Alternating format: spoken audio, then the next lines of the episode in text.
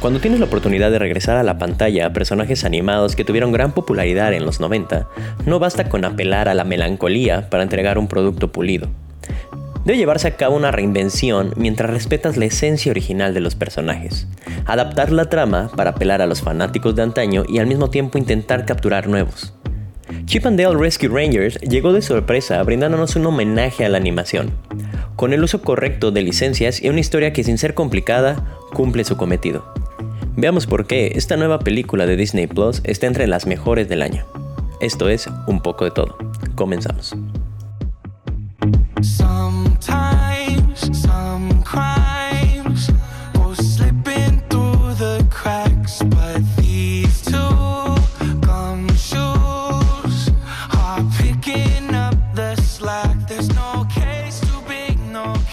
Muy buenas a todos, bienvenidos a un nuevo capítulo de Un poco de todo. En esta ocasión vamos a hablar de una película animada que solo fue estrenada en plataformas, en este caso Disney Plus, y es eh, Chip and Dale Rescue Rangers, una película animada. Bueno, es una mezcla, una mezcla entre live action y animación, eh, que se estrenó justamente hace unas semanas, fue el 19 de mayo de 2022, exclusivamente por la plataforma de Disney Plus. Y qué, qué sorpresota ya se había, ya la había visto anunciada, ya había visto por ahí creo que un, un, comercial, o creo que cuando Disney sacó su, como su showcase de lo que venía para 2022 en la plataforma, se mencionó, pero había pasado muy por debajo del radar. Honestamente fue hasta que vi en Twitter que se está haciendo demasiado eco con varias personas que sigo, influencers, lo que quieran, eh, comentando sobre la película con un con un tema, no, era tanto de burla o ironía, más bien veía varios tweets que decían como, eh, ¿quién, ¿quién diría que la mejor película del año iba a ser Chip and Dale? Pero aquí estamos. O qué peliculón, o así es como debes hacer una película de animación, eh, así es como deberías usar licencias, este, qué agradable sorpresa. Muchos comentarios muy positivos. Ya la había visto más o menos, este, bueno, la había visto anunciada en, eh, bueno, calificada en Rotten Tomatoes y creo que ahorita anda como con un 82% este de, de, calificación en el tomatómetro, eh, pero un poquito más alto con, con, la, con la audiencia. Creo que Rosa ronda por ahí de los 90. Y pues decidí darle una oportunidad, sobre todo porque sí había muchas personas hablando muy bien de la película y pues tenía que descubrirlo por, por mí mismo. Y este capítulo va a ser como, es como, como una recomendación, pero sí voy a platicar un poco de la historia. No mencionaré a lo mejor el giro más importante que tiene la trama, eh, sorpresivo entre comillas. Eh, como dije en la intro, no es una historia demasiado compleja, bastante cliché, pero funciona bastante bien. Entonces, tampoco es como la película esperada del año, tampoco es como que vamos a arruinar muchas cosas. Si, por ejemplo, tú escuchas el capítulo primero y después vas a ver la película, eh, porque sí, al final quiero que esto sea tal cual una recomendación y una forma de invitarte y animarte que vayas a ver una película que ninguno de nosotros probablemente pues, tenía siquiera pensado eh, ver. Pero aquí te voy a decir por qué vale mucho la pena. ¿Vale? Entonces vamos a platicar un poquito sobre de qué trata la historia para ya después irnos de lleno con ¿Qué hace a esta película tan especial. Bueno, primero que nada vamos a hablar de quiénes son Chip y Dale. Chip y Dale son dos, este, no son ardillas, porque creo que al igual que con Alvin y las ardillas y Chip y Dale, damos por hecho que son ardillas. No son ardillas, la traducción se hace de esa forma. Pero realmente es Alvin uh, de Chipmunks y Chip and Dale son Chipmunk. ¿Y qué es un Chipmunk? Técnicamente sí es una ardilla, pero creo que la raza, la traducción que encontré al menos es como ardilla listada. Esa es la traducción. Obviamente, como no vas a traducir Alvin y las ardillas listadas, pues le dicen Alvin las ardillas. Pero si te das cuenta, la raza no asemeja a la ardilla que acostumbramos a ver, sobre todo por la cola. La cola de las ardillas que conocemos pues es larga y este, muy peluda. Estas, las chipmunks, no tienen una cola larga, la tienen bastante pequeñita. Y es un tecnicismo, pero ahí está para que sepan que realmente no son ardillas tal cual. Eh, pero bueno, nos valió. Eh, Chip y Dale aparecen por primera vez en un corto de Pluto llamado Private Pluto en 1943 y fueron dibujados por Bill Justice. Eh, después los usó, volvieron a salir tres años después en unos como coestelares, en unos eh, cortos del Pato Donald, eh, dirigidos por Jack Hanna. Y entonces han sido, eran como personajes secundarios que fueron muy recurrentes a lo largo de todos los cortos que hacían en Disney. Que salían con Pluto, que salían con Donald, que obviamente salían con, eh, con Mickey. Eh, llegaron a salir ya en otros cortos que a lo mejor ya hacían ya solitos, entre ellos dos conforme se fue haciendo más popular. Eh, su auge llega en 1989 cuando se estrena la caricatura de Chip and Dale Rescue Rangers. Eh, obviamente ya cuando tú ya le dedicas una serie animada específicamente a los personajes, pues creo que sí, en cuanto a eh, relevancia, pues lo más alto que pueden llegar. A lo mejor el siguiente paso sería una película. Pero, ah, bueno, así fue la cosa con Chip y Dale. Eran Rescue Rangers. Que eran, básicamente ya la historia era que Chip y Dale formaban una agencia de detectives. Y trabajaban con una, era una ratona que era inventora que se llamaba Gadget Hagrange. Eh, un, este, es que es un ratón australiano llamado Monterrey Jack y una mosca que se llama Zipper. Ese era el, squad. Y fue una serie eh, popular, no, no es la más memorable. Este, duró tres temporadas, tuvo tres temporadas este, entre el 89 y el 90. Y por ahí de fueron 65 capítulos aproximadamente entre las tres temporadas. Y e, era un concepto interesante de este, de este tono detectivesco ¿no? de, del squad. Este Chip tenía un... Eh, como un estilo muy Indiana Jones, sobre todo porque usaba la, la, chaqueta de la bomber jacket, como le llaman. Tenía, en vez de su látigo, tenía como una, una cuerdita y también tenía su sombrero. Y después estaba Dale, que siempre andaba como en su camisa hawaiana. Muy, muy al estilo eh, de Thomas Magnum en, en, Magnum PI, que era una, una serie de policíaca muy popular este, en la que salía Tom Selleck en los, en los 80, a principios de los 80. Eh, entonces, obviamente, inspiración como de varias eh, otras franquicias populares y ya metiéndole este tema de, de dúo policíaco, ¿no? que era bastante popular eh, en los 90, ¿no? cuando con una pareja explosiva o bueno, esa ya es más para acá. A lo mejor más como de donde a lo mejor, según yo, viene también la inspiración de una pareja explosiva, de Lethal Weapon, ¿no? La película que tenía eh, Mel Gibson con Danny Glover.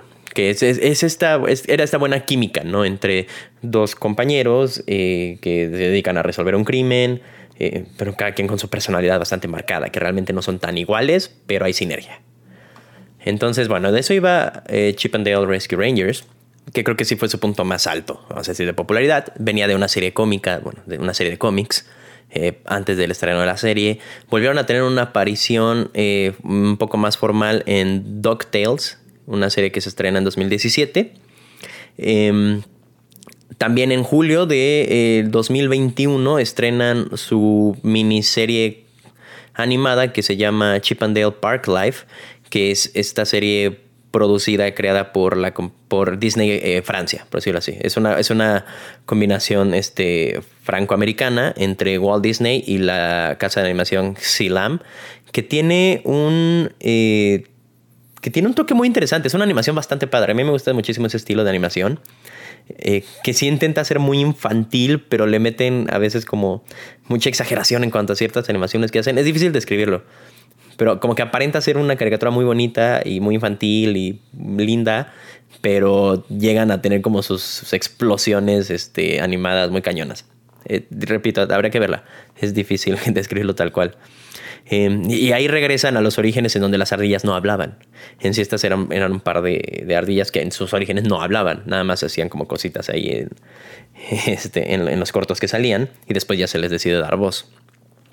También estuvieron saliendo en House of Mouse, Mickey, Mouse Works y otras este, series animadas que tuvo Mickey Mouse durante los principios de siglo, sobre todo, finales del 90, principios de siglo. Em, y de hecho, de, lo cual vamos a hablar ahorita un poco más, también había, o sea, se supone que iban a salir en la película de Quién engañó a Roger Rabbit. Esta película animada de, los, de 1988 que es buenísima, que es el, antecesor espiritual de esta película de Chip Dale Rescue Rangers. Eh, se, se, supone que iban a salir ahí, en la escena que se llamaba El funeral de Acme, eh, porque sí se habían logrado sacar otros personajes, como lo era Goofy, como era este Tommy Jerry, eh, Pluto, Félix el Gato, Porky, Silvestre, bla, bla, bla, bla. Pero no se pudo. Y bueno, en 2014 Disney decide empezar a desarrollar una película live action eh, basada en Chip Dale, Rescue Rangers, específicamente en la historia de Rescue Rangers, em, con un estilo de animación similar a lo que había hecho Fox, este, bueno, 20th Century Studios, con Alvin y las ardillas. Se quería, se quería retomar porque tuvo, creo que su buena popularidad, sobre todo en la primera y segunda película de Alvin y las ardillas. Entonces querían retomar más o menos esa historia, pero sí querían pegarse muchísimo a, vamos a hacer que, como el origen de los Rescue Rangers. Y como sí muy pegado a lo que era la cinta animada. Eh, fueron muchos años en, planeación, hasta en 2019 cuando se contrata el nuevo director, que es este Akiva Schaffer, que ya había participado en una animación como era la película de Lego y había sido escritor también en Saturday Night Live, entonces tiene pues obviamente este rollo del humor. Em, deciden cambiar la historia y mejor hacerlo como, un, este, como una película meta. al decir meta, me refiero a que es como que se autorreferencia y como hacerla consciente de que ellos son como personajes animados, por decirlo así. Eh, con la dinámica que tenían en Rescue Rangers, deciden mantener como esta, justamente esta dinámica de los compas eh, detectives o policías que tenían Chip y Dale, como dije, inspirado en, en, Lethal Weapon, en Alma Letal, de Mel Gibson, y además hacer un, un sucesor espiritual de quien engañó a Roger Rabbit, que es como una de las mejores, creo que sí, de las mejores películas de animación slash live action. O sea, como esta dinámica que se hacía de agregar animación en una película normal, eh, como después lo retoman en, este, las películas de los Looney Tunes, por ejemplo, eh, con Space Jam. Eh, después con la, la, Looney Tunes al rescate, creo que se llama, que es la técnicamente la secuela de Space Jam, que no es Space Jam 2, en la que sale em, Brendan Fraser con Steve Martin.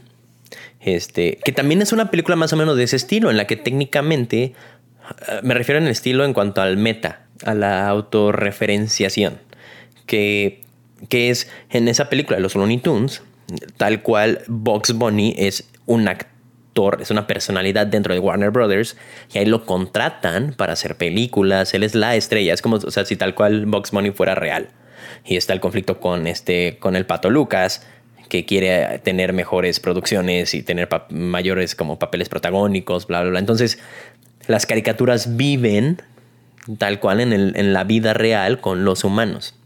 Cosa que pasaba también con Roger Rabbit. Que Roger Rabbit o sea, sale de ser simplemente un personaje animado a ser tal cual alguien real. Eso se retoma en esta película. O sea, en, en Dale Rescue Rangers lo que hacen es que tal cual Chip y Dale y todos los personajes de animación que hemos visto en todas las películas de la historia son realmente actores. Y tienen su carrera, y tienen a sus agentes, y tienen sus contratos, y, todas las, este, las como animaciones que veíamos realmente eran grabaciones en un estudio y ellos tenían su camper. Entonces, es todo este asunto. Y obviamente todas las caricaturas, todos los personajes animados viven en conjunto con los humanos ahí en Hollywood. Tal cual, como personas.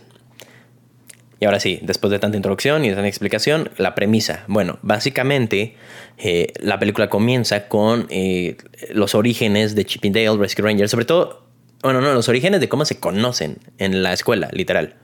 O sea, repito, todos los personajes animados viven, este, en, bueno, están en convivencia con los humanos. Entonces ellos también van a la escuela, estudian, se gradúan, bla, bla, bla, todo el rollo. Y empieza con cuando este Dale llega a, a, la, a, su nueva escuela y pues todo el mundo se burla de él y es bastante buleado y la gente es canija. La gente es canija, horrible. y la única persona que, con la que se entiende pues es con Chip, que ya llevaba un ratito ahí. Y es ahí donde se conocen, se hacen súper amigos y de ahí se lanzan juntos al estrellato. Llegan este se van a vivir a, Hollywood juntos, acabando la escuela, y empiezan desde... Está padre porque es como tal con la carrera de un actor que está buscando su estrellato, eh, desde producciones muy pequeñas, comerciales, que una otra revista, bla, bla, bla, bla, hasta que logran pegar en el medio y logran tener su propia serie, que como digo, ya es de los puntos como más altos que puedes tener de tu carrera artística, ¿no? De ahí ya una película y después hacer historia, por decirlo así. Eh, la cosa es que Dale siempre se sintió como el bufoncito o el segundo en este dúo y pues le gana un poco la ambición o el egoísmo y decide eh, ir en busca de sus propios proyectos en solitario, separar, la, separar el dúo. Y justamente porque él se va a hacer su propio proyecto es que termina la serie animada, eh, pero fracasa. Entonces brincamos 10, no sé cuántos, 10, 20 años en, en el tiempo, donde ya ninguno de ellos se dedica tal cual a hacer producciones como dije, esta es como una oda. Realmente lo que ellos pretenden es hacer un homenaje a la animación. Entonces, lo que decidieron en la película fue que resulta que Dale, para poder eh, relanzar, repuntar su carrera, se va a hacer una, cirugía de CGI. Y la cirugía de CGI es literal transformarlo de dibujo animado a, eh, o sea, de ser un dibujo a ya ser un modelo en 3D poco más realista, tipo Alvin y las ardillas. Entonces Dale tiene este estilo, pero Chip no. Chip sigue teniendo el estilo antiguo de caricatura. Y justo como en la vida real, hay muchísimas convenciones de cómics, de películas, de lo que quieras.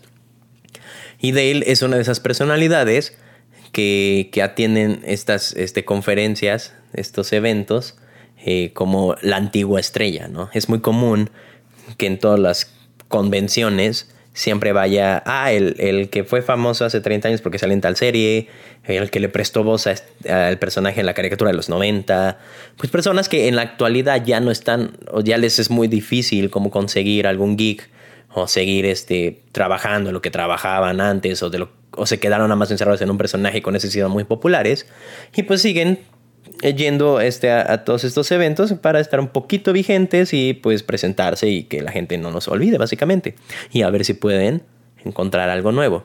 Es algo bastante común, hasta cierto punto es medio una... Pues no crítica tal cual, no sé si es una crítica, pero sí deja muy en claro, ¿no? Que así es como pasa con, por ejemplo, es la clásica historia también de de los artistas infantiles, ¿no? Todos estos niños, actores, niñas, actrices que pegaron mucho en X o Y programa, en sitcom, eh, y no volvieron a hacer algo, se descarrilaron y ya no, y ya no pudo como mantener esta popularidad o esta fama. Y aquí es donde entra otro punto importante, sobre todo porque se hace muy claro en lo que es la convención, que es el uso de licencias externas. Eh, recordamos, como mencioné, en que engañó a Roger Rabbit, se usaron a muchísimos personajes de caricaturas populares en ese momento. Se buscó tener la licencia de todos estos. Em, al, querer ser un sucesor espiritual, eh, tenían obviamente también la idea de querer meter, bueno, la idea de meter a muchísimos personajes de la animación, pero como el, objetivo de los productores, del director, de los escritores era hacer una oda, un homenaje a la animación en sí, sí estaban muy interesados en incluir a personajes que no fueran solamente de Disney. Porque si solo incluían a personajes de Disney, se iba a ver como un, este, una carta de amor a la animación de Disney. Pero no, ellos querían hacerlo a todo, a todo, o sea, al arte en sí, desde, desde hace décadas. Entonces, eh, literal, Disney consigue eh, negociar con todos los dueños de los demás este, personajes para la licencia para que puedan salir en la película. Se les hace, se le pusieron como una condición nada más. Bueno, dos condiciones, creo.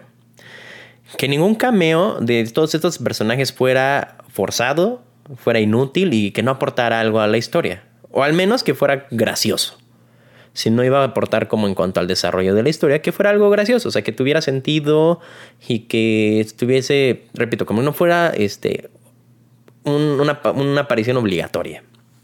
Uno, dos, obviamente prometieron a todos los dueños de estas eh, licencias externas que no se le iba a hacer como, no nada más se iban a estar burlando de los personajes, que iba a mantener cierto respeto en cuanto a, lo que son esos personajes para el público en general y para pues, esas empresas.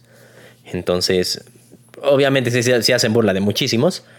La mayoría sí son de Disney, obviamente, porque eh, era muchísimo más sencillo lidiar con este rollo de hacer burla y todo esto, siendo ya parte de la casa con alguien externo.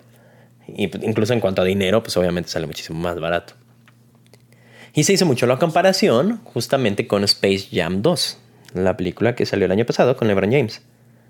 Eh, en la que Warner también tiene muchísimas licencias, pero el uso de ellas no fue el mejor en la, película. Fue más como un vamos a presumir que tenemos todo esto y verlos metiendo y verlos metiendo. Y al final, creo que de las apariciones más importantes simplemente pasan en el público, en el partido final. Y ya. Eh, si se hace una visita al universo de DC Comics, si haces una visita a otros. Creo que pasan por ahí en Game of Thrones, o al menos sale como el planeta Game of Thrones. Pero no hay tal cual un buen motivo para meterlos, fue muy forzado. Muy, muy este muy empalagoso a lo mejor. No gustó, no gustó que realmente como que no se le haya dado buen, este, buena ventaja tener tantas licencias. Sobre todo cuando se, me acuerdo que se rumoraba que los rivales principales del, de los Looney Tunes en esta película iban a ser villanos principales de otras franquicias. Se habló de Joker, se habló de Voldemort, ¿no? Se habló de los Targaryen, eh, se hablaron de muchas este, personas que, bueno, muchos villanos de todas las franquicias que iban a formar parte del otro equipo. Y contra ellos iban a jugar. Eso habría estado genial. Aquí realmente la batalla final no te deja ni siquiera un, ápice tal cual de, de lo que te dejó la batalla final, el partido final de la primera película de Space Jam, con personajes que no conocíamos, que eran los Monsters. Entonces, aquí es muy satisfactorio ver cómo se usa bien y orgánicamente a todos estos personajes externos. Y es, y es padrísimo porque es constante, como es un mundo integrado, eh, tienes ganas como de poner pausa cada rato a ver qué está saliendo, pero no es algo que te moleste. Porque se está haciendo bastante bien. Usar una convención es fantástico. O sea, usar el, concepto de la convención donde hay artistas eh, de, antaño que, están este, firmando autógrafos y que la fotito, y mira, yo salí en tal cómic, mira, yo salí en tal película es, es, algo genial. O sea, a mí me encantó realmente el concepto. Y justamente en, la escena, o sea, hay muchísimos, hay muchísimos cambios.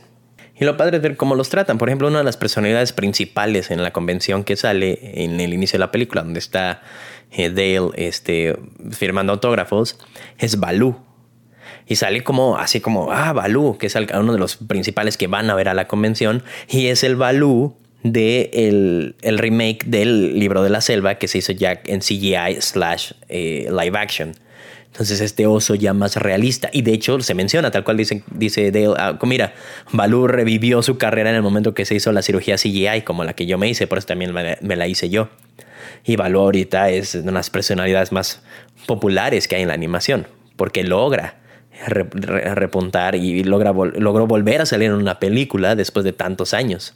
Y también los hay de todo tipo de animación. O sea, desde las super, super, super, super viejitas, ¿no? Como tipo las, estas caricaturas de los 20, 30, ¿no? Con estilo, a lo mejor como referencia más actual, como lo que hay de, de Cuphead.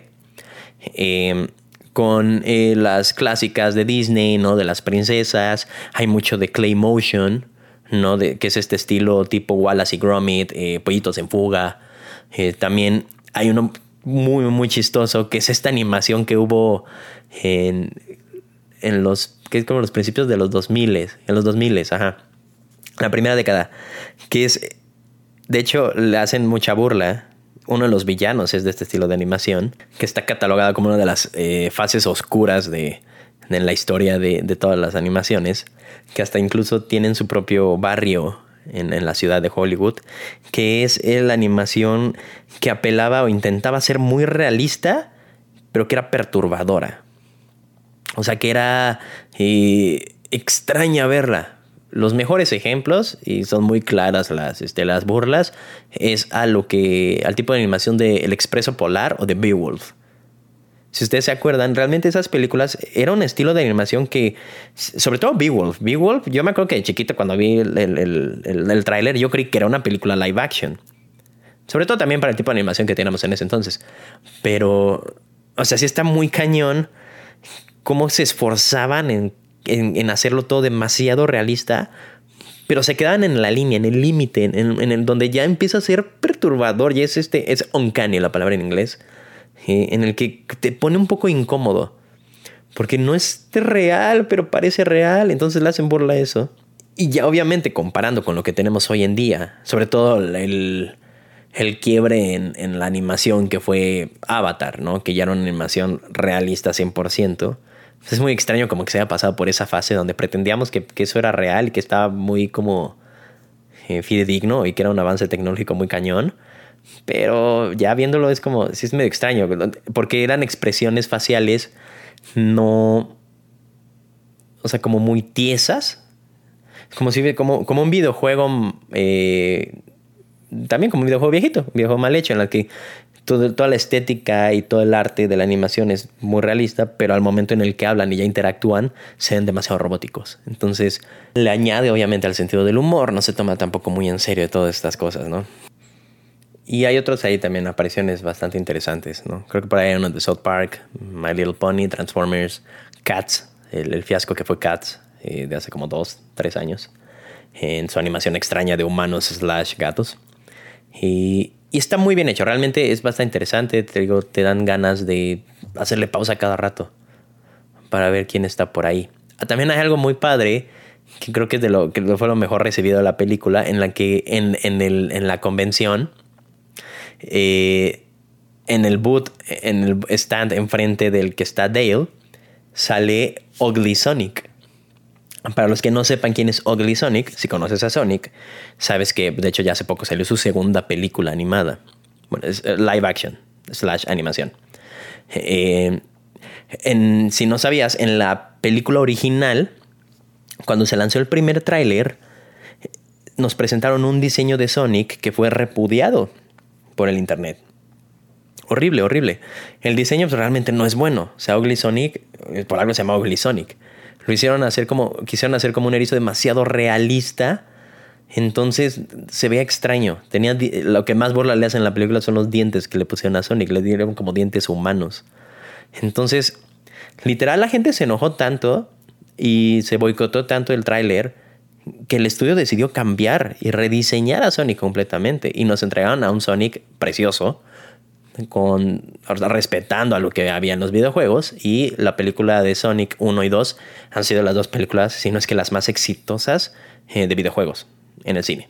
Entonces, eh, muy padre que hayan traído a Ugly Sonic, que obviamente su origen, o sea, él lo sabe, o sea, en la película es como, ah, sí, a mí todo el mundo me odió, todo el mundo me repudió, pero vas a ver cómo voy a relanzar mi carrera y me van a ver en todos lados, a pesar de que no querían. Y es un toque muy chistoso. está muy bueno. Y el villano principal, spoiler, porque lo anunciaron un poco rápido, pero spoiler, aún así. Eh, es Peter Pan. Se había pensado en poner como villano a Charlie Brown de adulto, pero eh, por temas de dinero y este eh, pues obviamente en negociación y todo este rollo decidieron irse por Peter Pan, lo cual hizo muchísimo más fácil, obviamente te digo, por la licencia. Entonces se supone que es Peter Pan de la película de Disney que nosotros conocimos, pero es como si ese Peter Pan lo hubiese interpretado un actor. O sea, un actor consiguió el papel de Peter Pan y de ser Peter Pan. Ese actor, obviamente, después de hacer la película, envejece eh, y ya no logró conseguir ningún otro trabajo.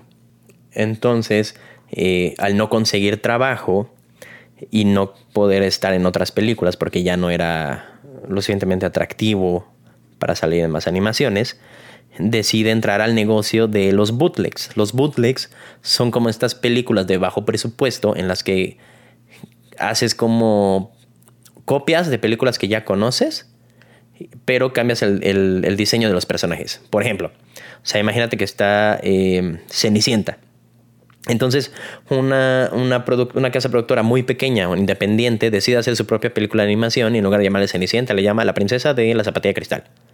Y salen todos los personajes, y salen los ratones, y sale la hada madrina, pero les cambias el diseño, les cambias eh, las características físicas y todo este rollo para que no te puedan demandar por, este, por copyright.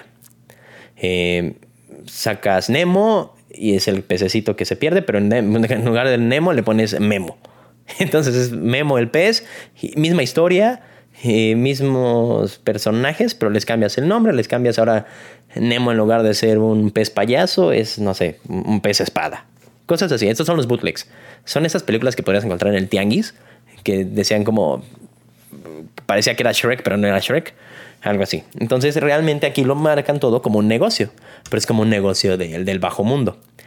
Lo que hace Peter Pan, eh, spoiler, es secuestrar a viejas personalidades de la animación la somete a una cirugía en la que le cambia las facciones físicas y básicamente los pues es como una trata de personas, es bastante pesado. los, los mandan a, otros países, a, los obligan a ser actores en películas de bajo presupuesto, en bootlegs. Entonces ya ha atrapado a varios personajes. Eh, el más claro que sale ahí es Flounder, que es el pececito de la sirenita. Lo capturan, le agregan una nariz gigantesca y lo mandan a hacer la película que se llama la pequeña sirena, ¿no? Y, él de ahí saca su negocio. Ahora, se criticó un poquito la elección de Peter Pan como el villano y, con, ese, con esa historia de, o sea, con, esa, con ese motivo o ese background, porque en la vida real el actor que prestó su voz para la película de 1950 de Peter Pan, eh, que es Bobby Driscoll, no logró, o sea, no logró salir de ese papel este, después de hacer la película, no logró encontrar trabajo y cayó en adicciones y de hecho tuvo una sobredosis a los 31 años. Entonces fue un poquito criticado como, como un poco mal gusto por algunos de que elijas a Peter Pan y le hayas dado esa historia de vida sabiendo lo que pasó con el actor de voz original. Pero bueno, obviamente con todo el respeto que merece la familia del actor, eh, no, tampoco es una historia demasiado popular, son ya muchos años, entonces... Y obviamente no creo que la... Eh, no creo que el motivo detrás de haber elegido a Peter Pan realmente había sido como, ay, vamos a relacionarlo, vamos a agregarle un, toque de, de, morbo por lo que le pasó a Bobby Driscoll. Nada que ver. Eh, otro paréntesis, se había pensado en sacar a Jar Binks en lugar de Ugly Sonic. Eso fue una noticia que recién salió la semana pasada. Eh, como este personaje odiado, castrocito, eh, pero popular. Pero creo que es demasiado controversial Jar Binks, entonces estuvo bien que se fueran con Ugly Sonic. Ahora, otra agradable sorpresa es que esta sea una producción de Disney. Eh, obviamente Disney tiene su reputación a lo mejor de ser demasiado recto, demasiado cuadrado en cómo piensa lo que saca. Y aquí realmente se burlan demasiado de las propias animaciones. Se toma, o sea, se tocan temas como dije, este, eh, hay turbios. O sea, el hecho este como de la trata de, caricaturas para mandarlas a, hacer películas de bajo presupuesto porque literal las secuestran y las, les hacen cirugía. O sea, realmente no, es, no hace falta echarle demasiado coco para saber de qué está tratando, como de qué, de qué tema se inspira de la vida real, ¿no? En la trata.